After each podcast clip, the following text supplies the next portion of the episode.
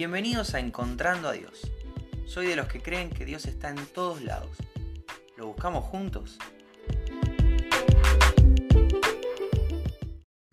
Hola, ¿cómo estás? Bienvenido, bienvenida al episodio de hoy de Encontrando a Dios. Hoy es 23 de noviembre y te quiero contar que me encuentro a Dios en un texto bíblico. Alguien me comparte Filipenses 2 del 1 al 5 y te lo quiero leer en la versión nueva traducción viviente. En esta versión en particular, la, forma de expresar, la forma de traducir el texto original es ultra clara y es una versión que me gusta mucho para estudiar. Es muy fiel a los textos originales, pero con un idioma fácil de entender. Entonces textos que tal vez leí un millón de veces, bueno, tal vez no un millón de veces, pero sí muchísimas veces, de pronto ahora los encuentro en una forma más sencilla y cobran un nuevo significado. Filipenses 2, del 1 al 5, dice, ¿Hay algún estímulo en pertenecer a Cristo? ¿Existe algún consuelo en su amor?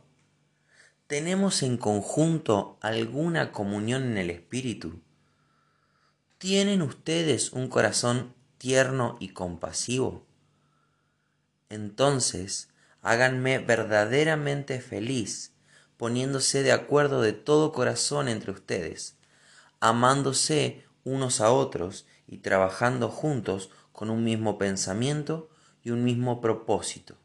No sean egoístas, no traten de impresionar a nadie, sean humildes, es decir, considerando a los demás como mejores que ustedes.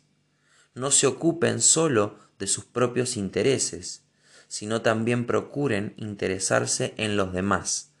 Tengan la misma actitud que tuvo Cristo.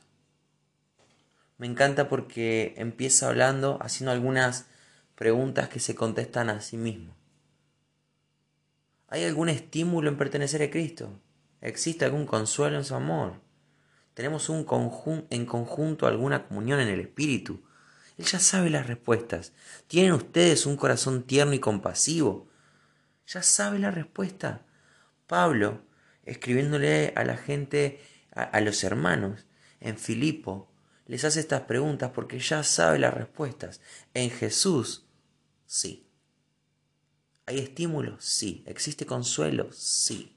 ¿Tenemos en conjunto una comunión? Sí, en el Espíritu. ¿Tienen ustedes un corazón tierno y compasivo? Sí, solamente en Jesús. Y como ya sabe la respuesta, dice, entonces,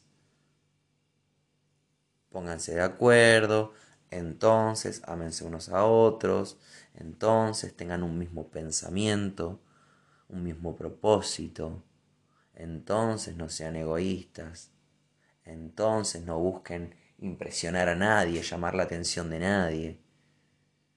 Y esta es la clave, acá me encuentro a Dios, sean humildes tengan la misma actitud que tuvo Cristo Jesús. Esto era algo que, a Pablo le iba a poner contento. Ustedes como iglesia quieren ponerme realmente contento, quieren hacerme verdaderamente feliz. Hagan estas cosas, tengan la misma actitud que tuvo Cristo Jesús. Y podríamos hablar 10 horas, te podría hacer una grabación fácilmente de 10 horas y, con sus textos bíblicos de, de cómo era la actitud de Jesús. Pero ¿sabes qué? Pablo va a reducirlo en esto que espera de los hermanos en Filipo.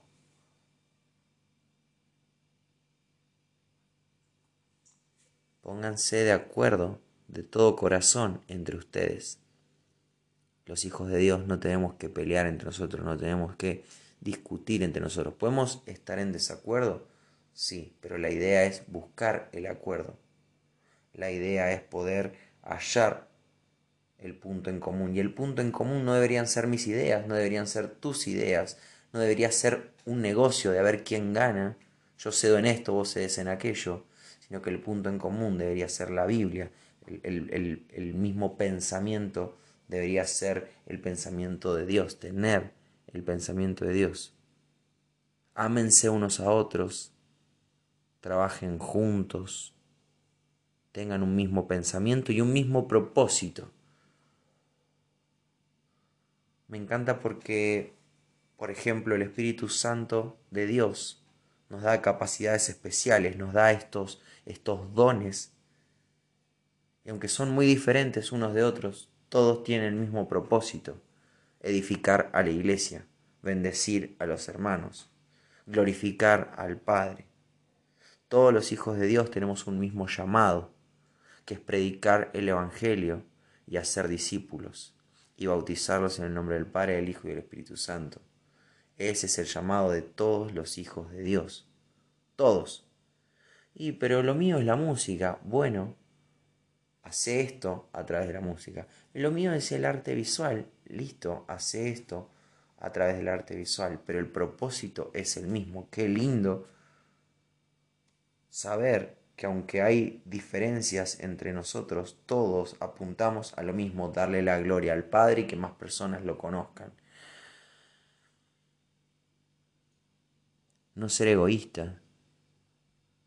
Te grababa del ejemplo de Jesús ayer. Jesús es extremadamente generoso.